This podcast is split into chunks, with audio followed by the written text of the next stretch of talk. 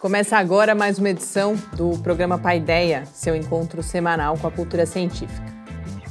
No programa de hoje, depois das notícias do universo da ciência e tecnologia e da coluna Mediciência, a gente conversa com a professora Márcia Nitumo Ogata, do Departamento de Enfermagem da UFSCar, sobre as suas atividades de ensino, pesquisa e extensão relacionadas ao Sistema Único de Saúde, o SUS. Começa agora o seu encontro semanal com a cultura científica.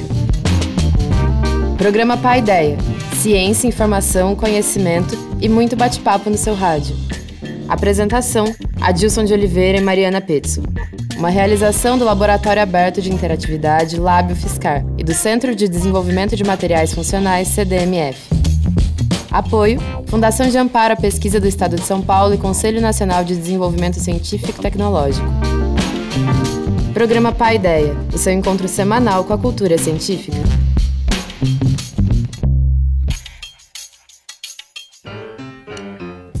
Muito boa noite. A gente começa agora mais uma edição do Pai Ideia, uma realização do Laboratório Aberto de Interatividade da UFSCar, o LAB, e do Centro de Desenvolvimento de Materiais Funcionais, o CDMF.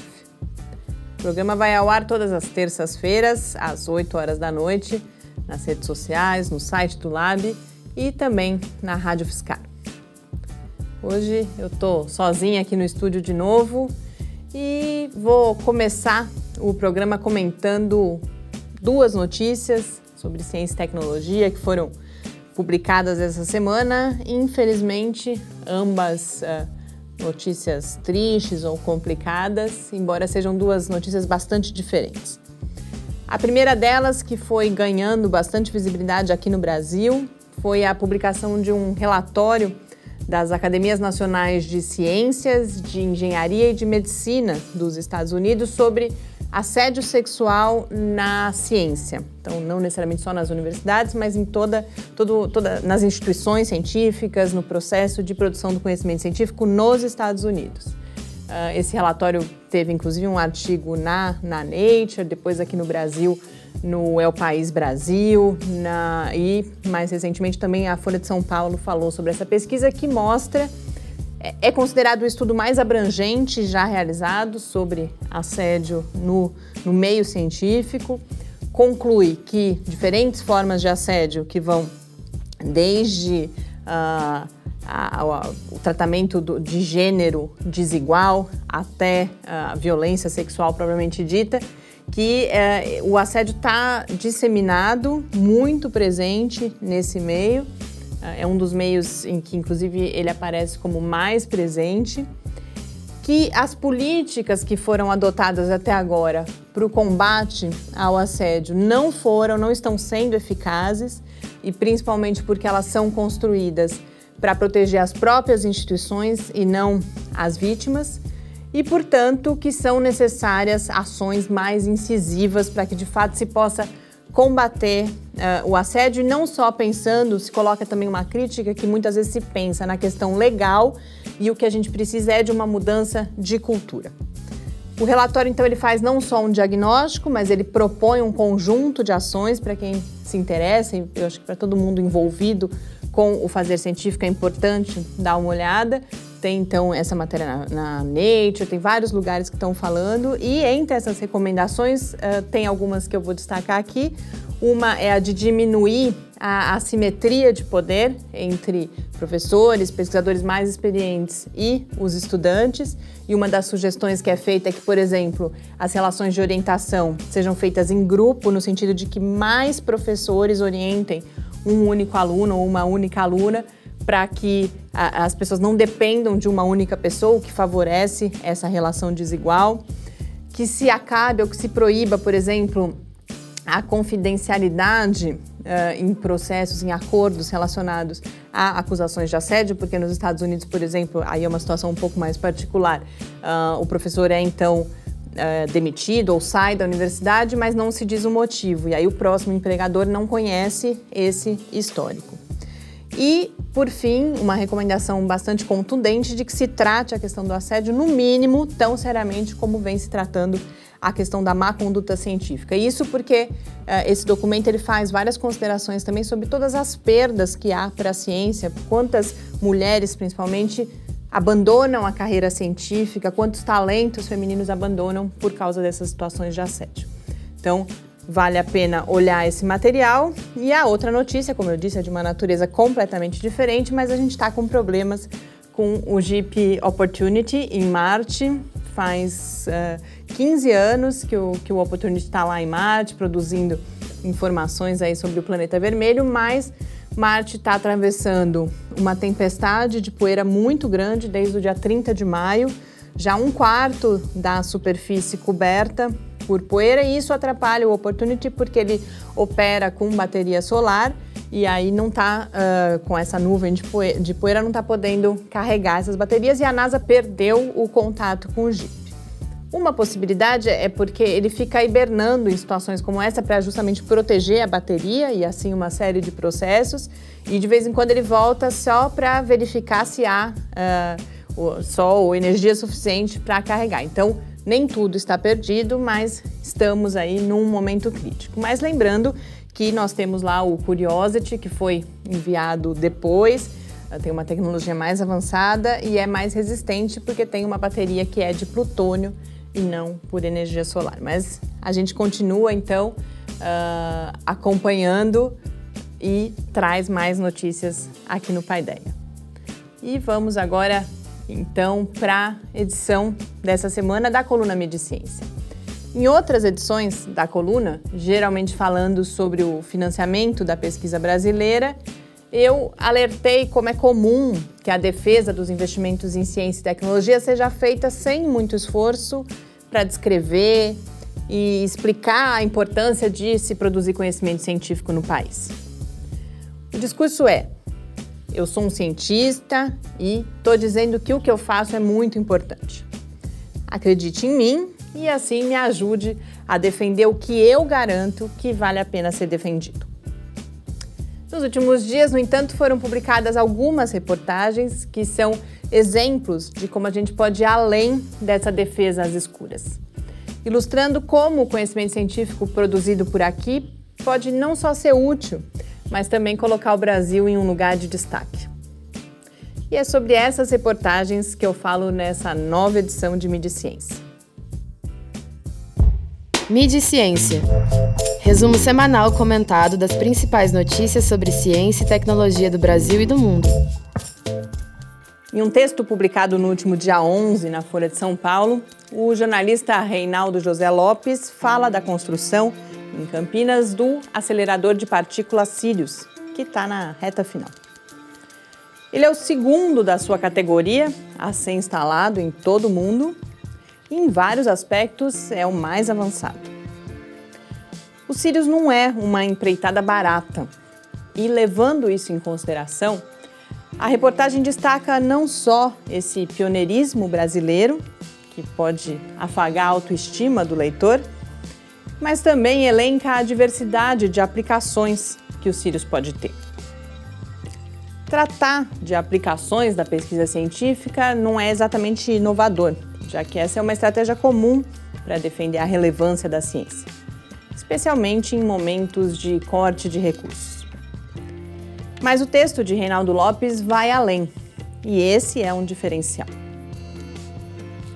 Explicar como funciona aquela que, nas palavras do próprio jornalista, é a máquina mais complicada já construída por pesquisadores brasileiros, não é tarefa fácil.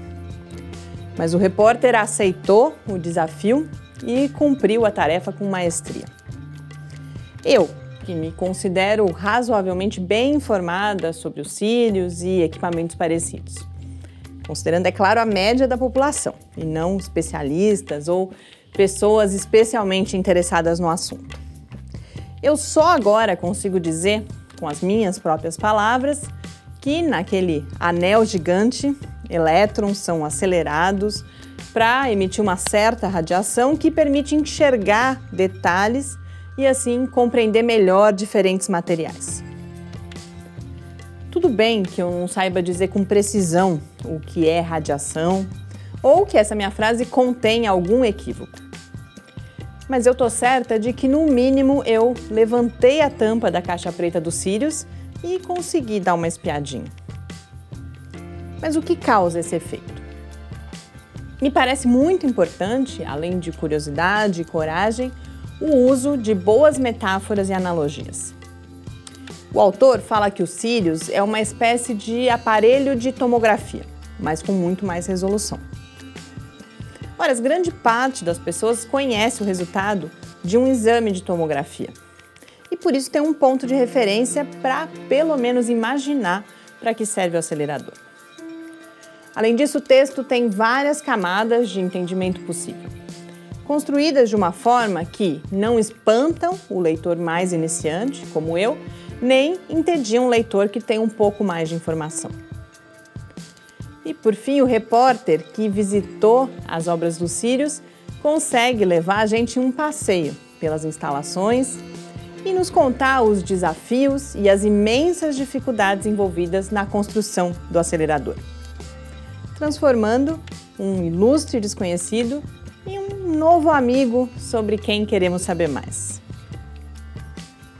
E essa não foi a única aparição da ciência brasileira na mídia na semana que passou.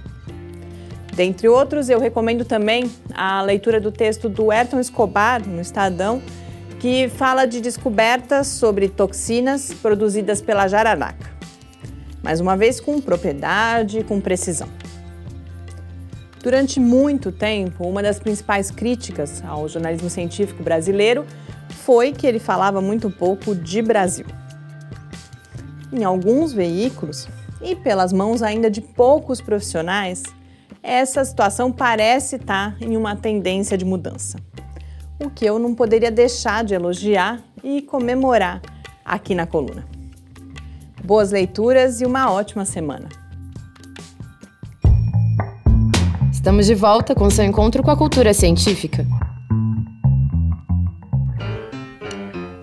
Estamos de volta aqui no Paideia. Uh, queria só registrar que depois da coluna, no dia 15, a gente teve mais uma matéria, uma boa matéria sobre ciência brasileira, que foi uma matéria do Marcelo Leite, publicada na Folha, sobre uma pesquisa que associou, uh, mostrou o potencial do uso do ayahuasca para o tratamento da depressão e coloca várias informações sobre problemas que foram enfrentados e como essa pesquisa foi realizada. Então, estamos mesmo aí numa boa fase de, de cobertura da ciência brasileira na mídia nacional.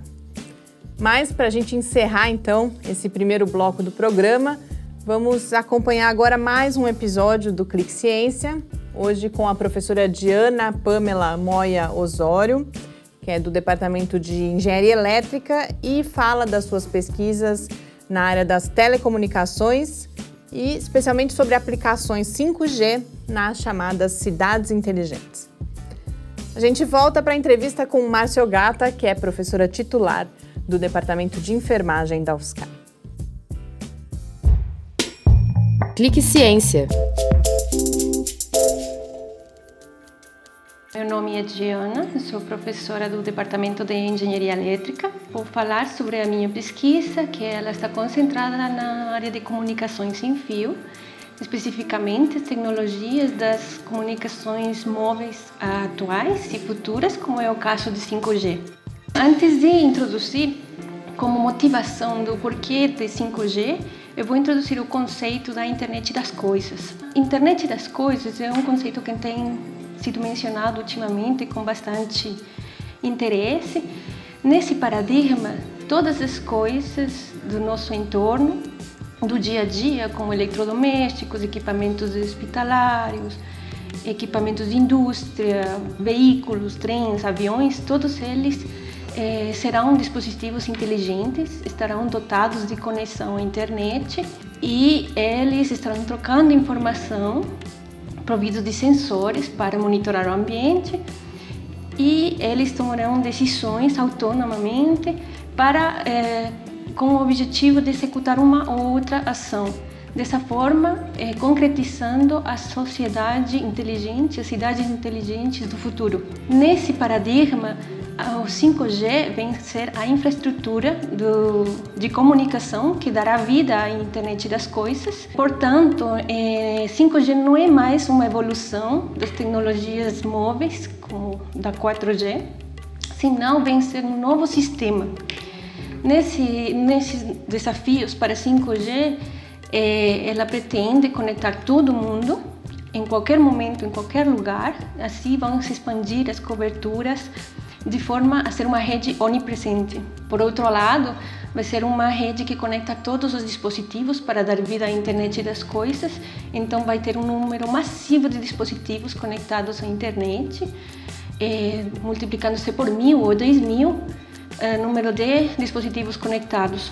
Também tem que ser uma rede eficiente eh, no consumo energético, tanto para poupar as baterias desses dispositivos, como para eh, diminuir as emissões de CO2 no ambiente. Tem que ser uma rede extremamente rápida, reativa, para oferecer serviços a tempo real, com latências menores a 1 milissegundo, comparadas com os 15 milissegundos que hoje em dia eh, trabalham nas redes atuais. Tem que ser muito rápida, então estamos falando de taxas de aproximadamente 10 gigabits comparados com 1 gigabit, que é o máximo oferecido pela rede 4G. Certo? Então, para que isso seja uma realidade, tanto a indústria quanto a comunidade científica estão trabalhando intensamente com tecnologias que façam que 5G seja uma realidade. Certo? Então, nós sabemos que o envio de sinais pelo ar é desafiador. O sinal ele chega atenuado, chega deteriorado nos receptores e então nós precisamos de tecnologias que nos permitam obter todas essas vantagens de 5G de forma eficiente. Uma delas que eu tenho trabalhado são as comunicações cooperativas. Nessas comunicações nós temos nós da rede que vem auxiliar a comunicação entre dois nós, de forma a eh, expandir a cobertura, chegar em usuários que não têm uma boa conexão com os transmissores, eh, melhorar a confiabilidade dessas redes poder contornar de melhor forma os efeitos eh, deteriorantes do canal sem fio. Outra tecnologia é a chamada Full Duplex, na qual os dispositivos conseguirão transmitir e receber informação na mesma frequência e no mesmo tempo, fazendo com que se duplique a capacidade dos sistemas atuais. Outro fator importante é fazer um uso eficiente dos recursos de rádio, ou seja, do espectro de radiofrequência, que é um recurso escasso. E hoje em dia existe muito desperdício dessas bandas de frequência, porque tem muitos serviços que elas alugam nessas bandas, mas tem momentos em que não são utilizados. Então, através do da tecnologia de compartilhamento espectral e rádio cognitivo vai conseguir se fazer um é, melhor uso dessas bandas de frequência, onde nós, dotados de cognição, eles podem monitorar o ambiente de rádio e, eventualmente, usar essas frequências que são licenciadas para redes primárias. E dentro de tudo isso, é, outro fator muito importante é a segurança. Então, eh, se vai trabalhar com uma tecnologia chamada de segurança na camada física para não depender unicamente de técnicas de criptografia que hoje que vão ficar eh, insuficientes para dotar de segurança nos, a essas redes 5G. Estamos de volta com seu encontro com a cultura científica. Entrevista.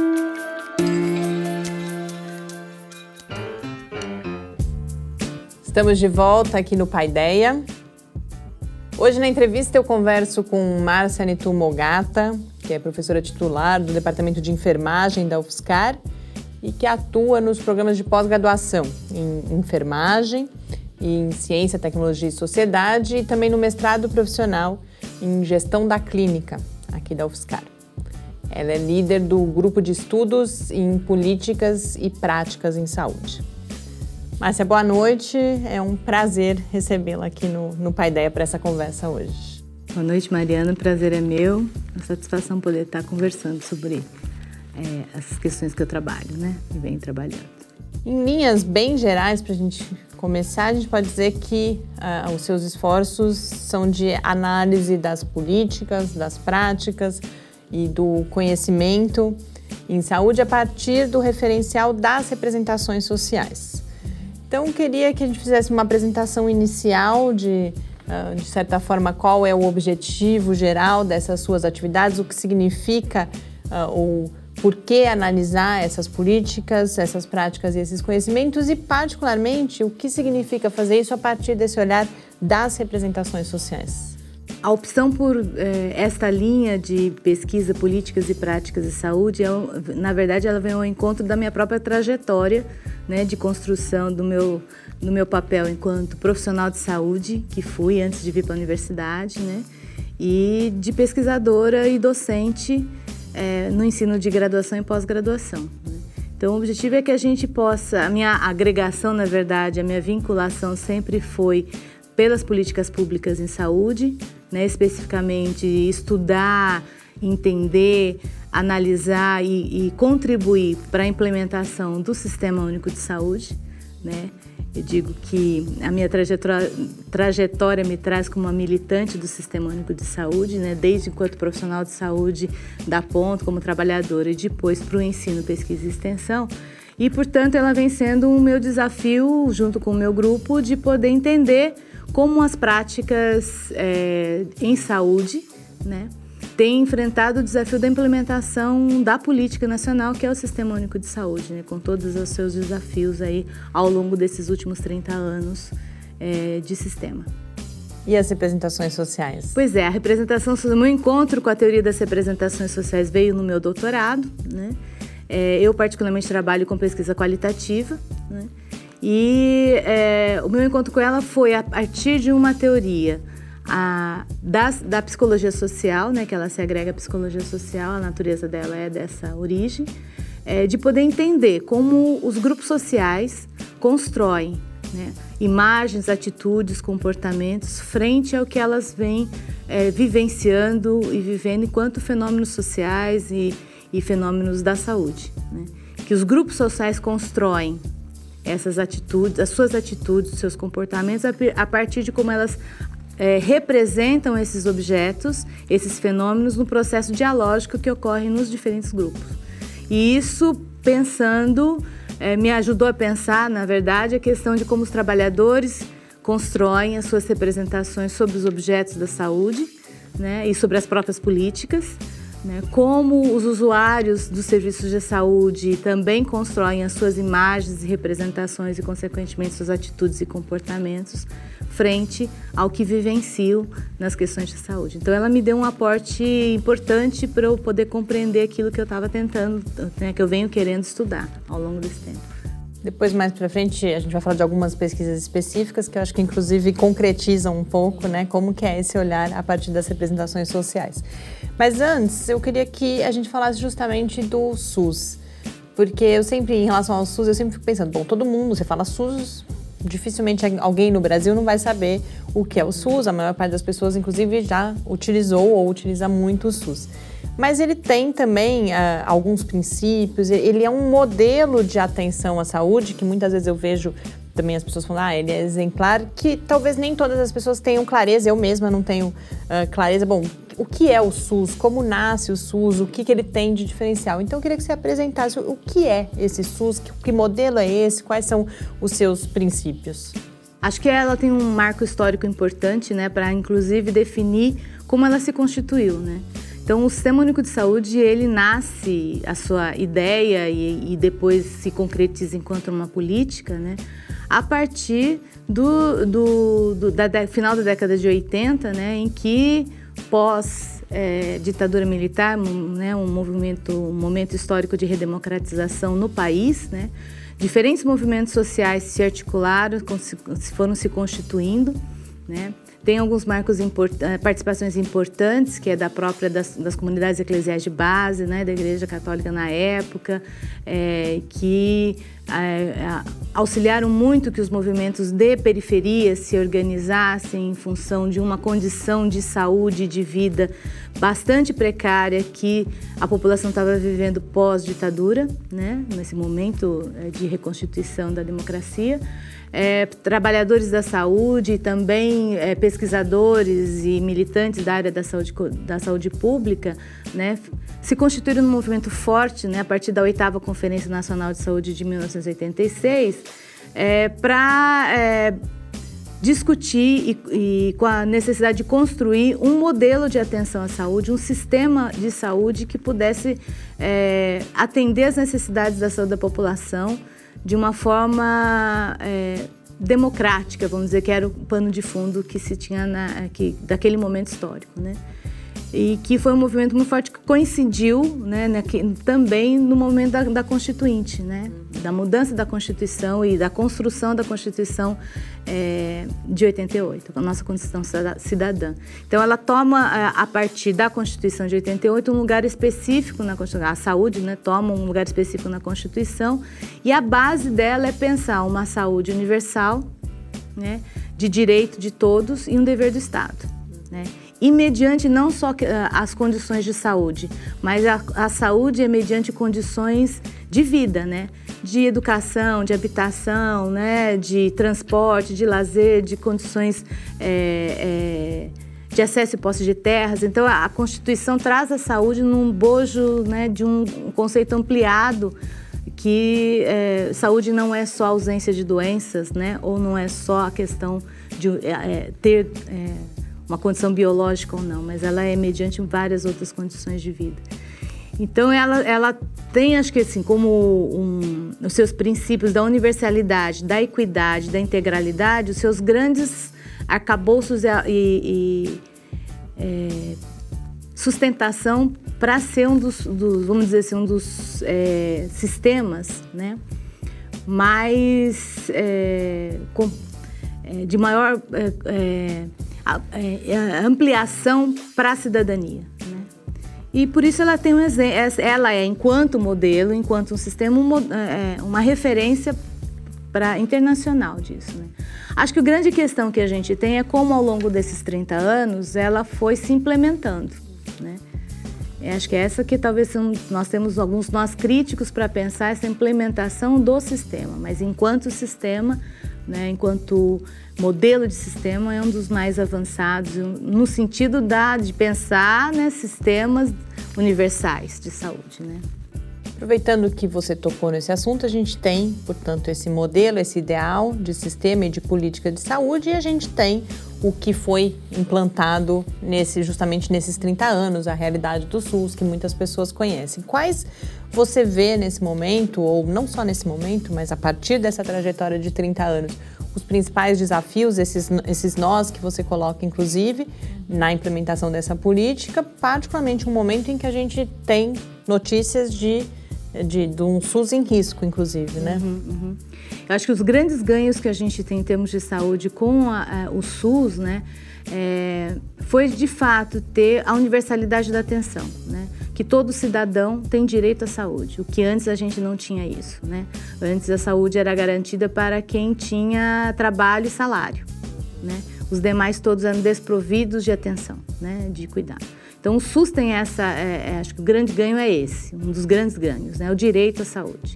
E o direito mais ampliado possível, que a gente não está falando só de assistência, né?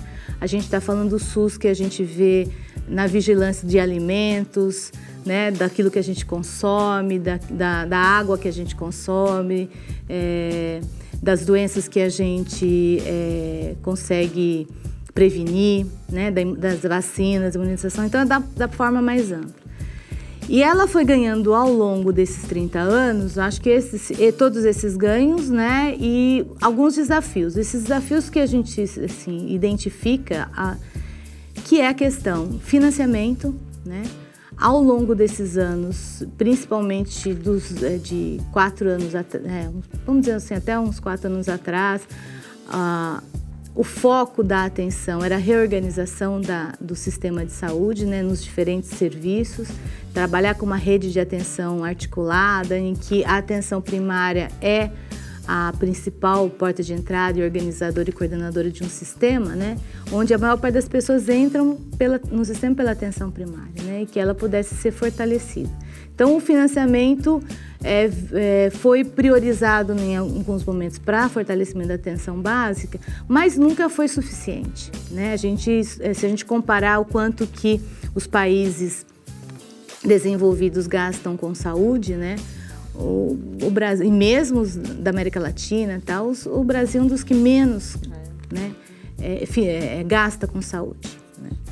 Né? Se a gente, recentemente tem um estudo que vai mostrar que anualmente um cidadão brasileiro ele, ele gasta para o sistema R$ 1.500, em média de R$ 1.500 ao ano né, é investido no, no, em cada cidadão brasileiro. Então, se você pensar o quanto que hoje os planos de saúde cobram uhum. né, mensalmente para as famílias, uhum. né?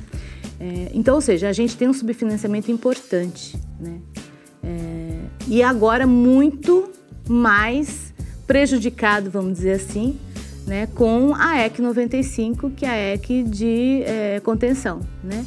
Então, ou seja, daqui nós já estamos sentindo isso, então, quando você não tem investimento em saúde, né, o que acontece é que a gente vai, assim, a necessidade é priorização.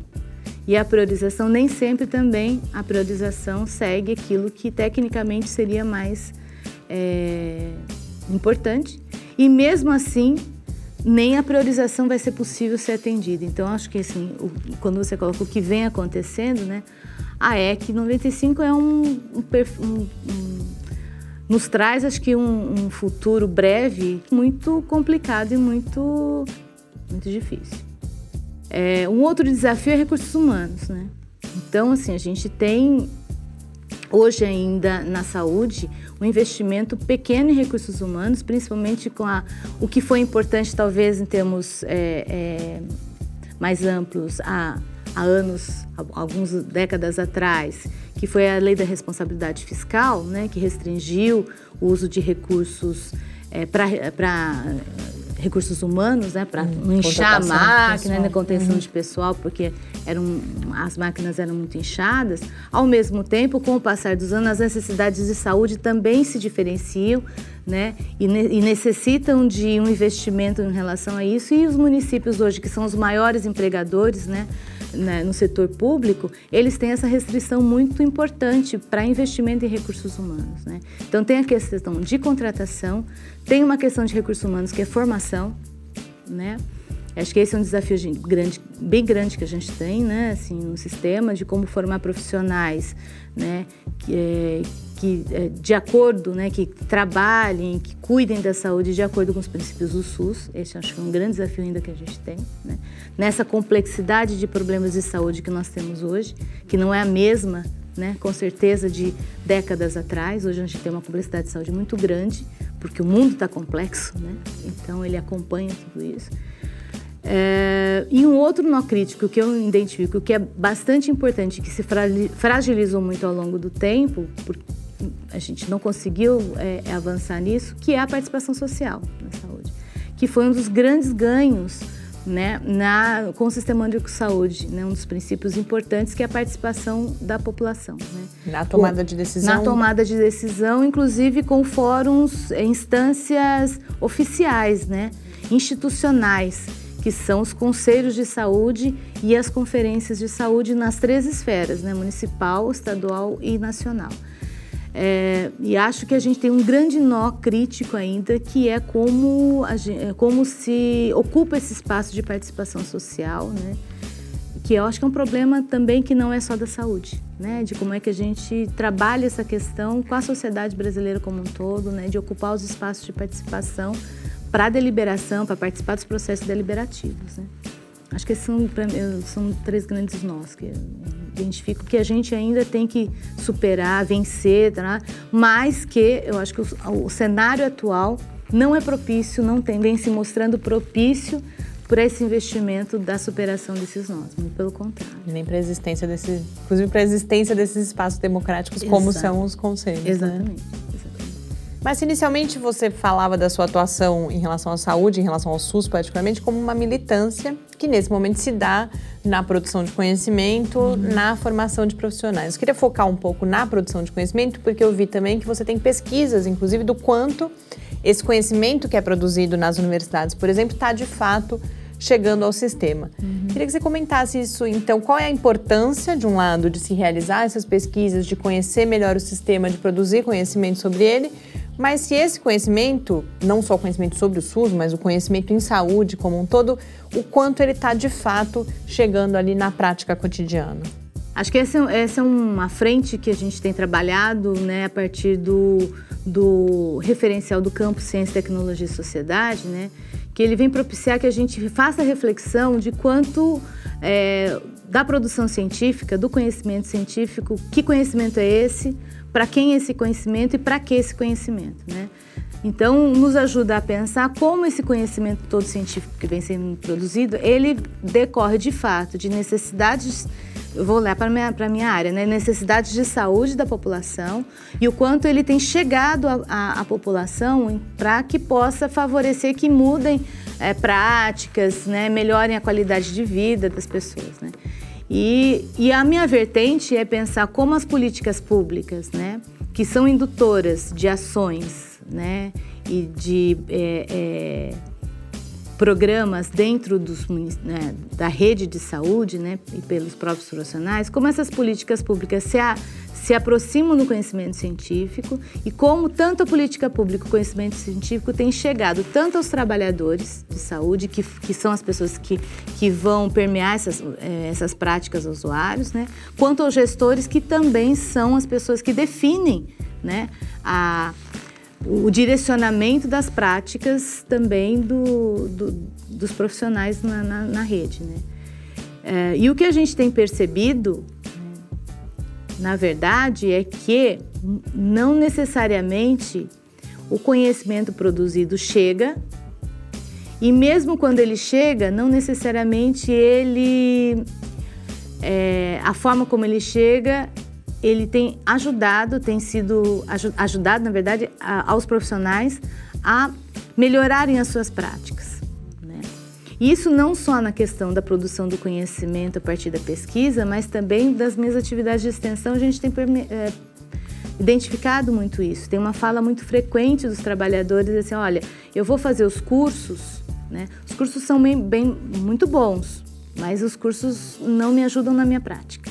Né? Um distanciamento entre o que se falam nos cursos ou que se ah, como as políticas chegam, mas não conseguem articular isso com, a sua, né, com o seu cotidiano de trabalho. É, e o que a gente tem também identificado é a forma como esse conhecimento chega, quando chega, como chega, e também como esse, a educação, os cursos também como chegam, quando chegam, como chegam, né? Que é o formato como as coisas acontecem, né? Que também provocam também esse distanciamento entre é, vamos dizer, academia, universidade, ou conhecimento com quem está lá na ponta fazendo o cuidado, assim. Né? Prometi que a gente ia falar né, de representações sociais e eu acho que dá para a gente falar agora e continuar um pouco nesse assunto, que eu vi que um, uma das pesquisas que, que você realizou, que você publicou um artigo, foi do outro lado dessa história, que é justamente como que os trabalhadores, no caso gestores e outros profissionais que atuavam com, na saúde de idosos, Uh, eu entendo que, assim, como que eles enxergam esse conhecimento científico, como que eles veem essa produção ah, da universidade. Queria que você comentasse um pouco esse estudo, qual, qual, como ele foi realizado e os principais resultados aí que foram obtidos. Esse estudo foi um estudo que orientei um doutorado, que, que acabou sendo, né, sendo um doutorado orientado no programa de Ciência, Tecnologia e Sociedade. E o objetivo era de fato que a gente pudesse identificar, né, analisar as representações sociais da política nacional do idoso, uhum. né, pensando muito que o envelhecimento né, é um, um tema. Eu, eu, queria até suplantar a coisa do tema, mas assim, acho que é um objeto, né, um, um, um evento, um, um, um foco importantíssimo hoje né, para para a nossa sociedade que está envelhecendo, uhum. né? E uma sociedade brasileira que está envelhecendo diferente de como a sociedade europeia envelhece, né? A gente tem envelhecido de uma forma muito rápida, né? Com problemas ainda não resolvidos na, na infância, por exemplo, né? mas tendo que conviver com os problemas do envelhecimento, com as, que, as questões do envelhecimento, que são problemas, mas não são só problemas, né? Mas pensar como essa, a população também envelhece de uma forma ativa e saudável, na medida em que essa é a nossa perspectiva, né? A nossa perspectiva de, de vida aumenta e, portanto, como a gente pode viver melhor. Viver melhor significa também para as políticas públicas, né? É, viver, é, ter também um sistema que vai ter menos é, problemas com um, um, idosos é, doentes, né, que vão precisar, que percam a sua autonomia por ter, estarem doentes e percam também, é na verdade, vão onerar mais o sistema em relação a isso. Então, como a gente envelhece de forma ativa e saudável, para que a sociedade também seja mais saudável e, consequentemente, os serviços de saúde, a política pública possa dar sustentação a isso. Né? E aí o que a gente nós fomos é, pesquisar com as pessoas, os trabalhadores, sejam gestores ou os articuladores, que a gente chama de é, saúde do idoso, que ajudam a, a implementar as a política dentro, no, nos municípios, né, com as equipes, né, como eles compreendiam essa política nacional do idoso, que é extremamente abrangente né, e, e que tem o foco no envelhecimento ativo saudável também, não só no envelhecimento fragilizado. E aí o que, na verdade, em, uma forma bastante sintética, a gente identificou que a política chega muito, está é, tá muito distante ainda da realidade dos municípios, né? Os municípios focam em ações da política. Né? Assim, tipo, do, do, no seguinte sentido, é, eles conhecem a implementação, é, a importância, é, a necessidade, não necessariamente a importância, mas a necessidade da implantação da carteira do idoso. Uhum. Um mecanismo de. Aquilo pontual, é, né? Isso. Uhum. Mas não a abrangência. Por que, que eu preciso daquilo? O que é que Qual os idosos, exato, os idosos né? terem uma carteira do idoso, o que é que isso significa para a saúde dele, para a saúde. É, é, impacta no, no, conhecimento da família sobre a saúde dele e do próprio sistema, né? Uhum. Da atenção primária até atenção hospitalar, né? É, da autonomia dele poder compreender o seu próprio processo de saúde doença e incentivar a sua saúde, né? Que ela vai conter questões de imunização, questões de acompanhamento das doenças crônicas não transmissíveis e tal. E não, na verdade, né, que é hipertensão arterial e diabetes na sua grande maioria. Então a gente foi identificando muito isso, assim, a, a política como, né, sua abrangência, ela ainda é não se não não não, não permeiam as ações, né? É, e o planejamento das ações nos municípios, mas sim ações muito pontuais, né? Então, uma necessidade que a gente identifica que precisa se investir um pouco na, na compreensão melhor da política, né? para que essas ações façam sentido também, tanto para os gestores quanto para os trabalhadores. Né? E um outro estudo também uh, nessa linha das representações sociais foi daí envolvendo gestores, profissionais e usuários e bastante com foco no acolhimento. Esse outro estudo, quais foram o, os objetivos e, e, os resultados que foram então, obtidos? O acolhimento, ele é um... É... O acolhimento, a gente está falando de um acolhimento específico, né? De um momento ali no atendimento de saúde. O acolhimento é um dispositivo é, da Política Nacional de Humanização, né? Que ela abrange, é, não é uma técnica, mas é um ato, né? Que é, é muito interessante, porque, olha só, ela, o acolhimento se insere como um dispositivo dentro de uma política nacional de humanização. E por que, que a gente tem que ter uma política nacional de humanização, né? Uhum. Porque, na verdade, o, as, a, o cuidado da saúde foi, ao longo do, né, de tempos atrás, né, é, é, direcionado muito para um modelo... É, de queixa-conduta, né? As pessoas têm que ter uma queixa é, para ter uma, uma ação voltado para é, ainda é, né? Eu estou dizendo até atrás, mas ele ainda per, perdura um modelo muito médico centrado, né? Em que as pessoas eram tratadas como doenças e não como doentes. Pessoas, então não são pessoas que portam alguma doença, mas é a doença. Né? Então tem aqueles exemplos clássicos de pensar assim, ah, então é o, ah, é no hospital não, é o, a hepatite do leito tal, é e não a pessoa que porta a hepatite. Então a política nacional de humanização é, é, se, se constituiu, né, na implementação do SUS como uma política extremamente importante e transversal, né, dentro do sistema, para que a gente, os trabalhadores, né, os usuários, os gestores, olhem para as pessoas, né, o cuidado seja centrado nas pessoas e não naquilo que elas portam. Né? E aí o acolhimento se torna um dispositivo importante que é para que as pessoas sejam recebidas como pessoas nas unidades de saúde e os trabalhadores também, consequentemente, sejam tratados como pessoas, né? É...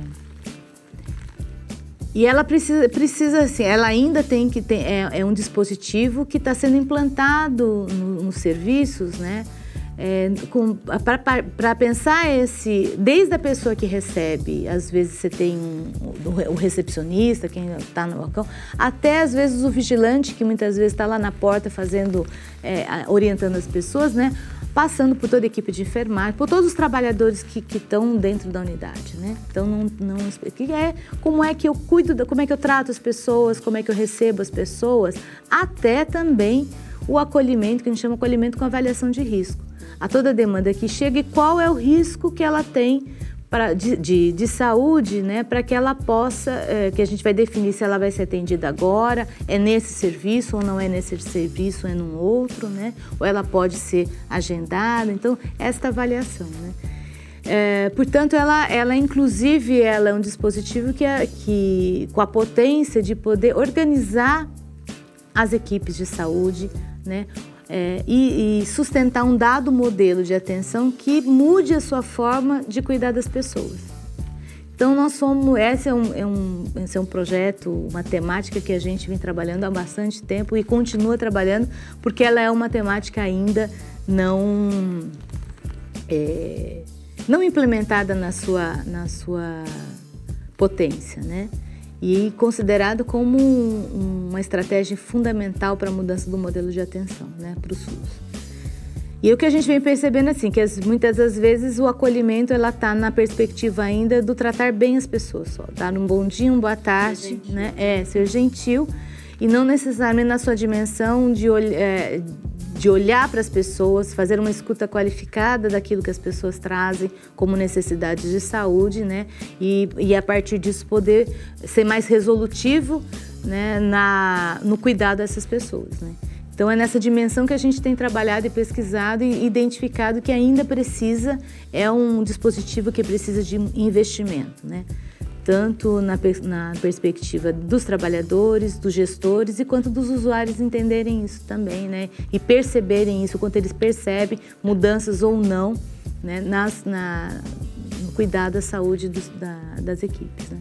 A gente tem só mais um minuto, mas queria que você aproveitasse para comentar algo. Eu li o resumo e me chamou a atenção não sei se eu entendi corretamente, mas de que o usuário já percebe uma, um poder de reivindicação, tinha alguma questão dos usuários uh, acionarem, por exemplo, lideranças políticas ou, ou, dar visibilidade quando não recebem um bom serviço. Essa, essa foi uma discussão que apareceu também? Um, ela aparece, e às vezes ela aparece com naturezas diferentes, né, Mariana? Ela aparece para os trabalhadores, aparece o usuário que tem esse, esse poder de reclamação.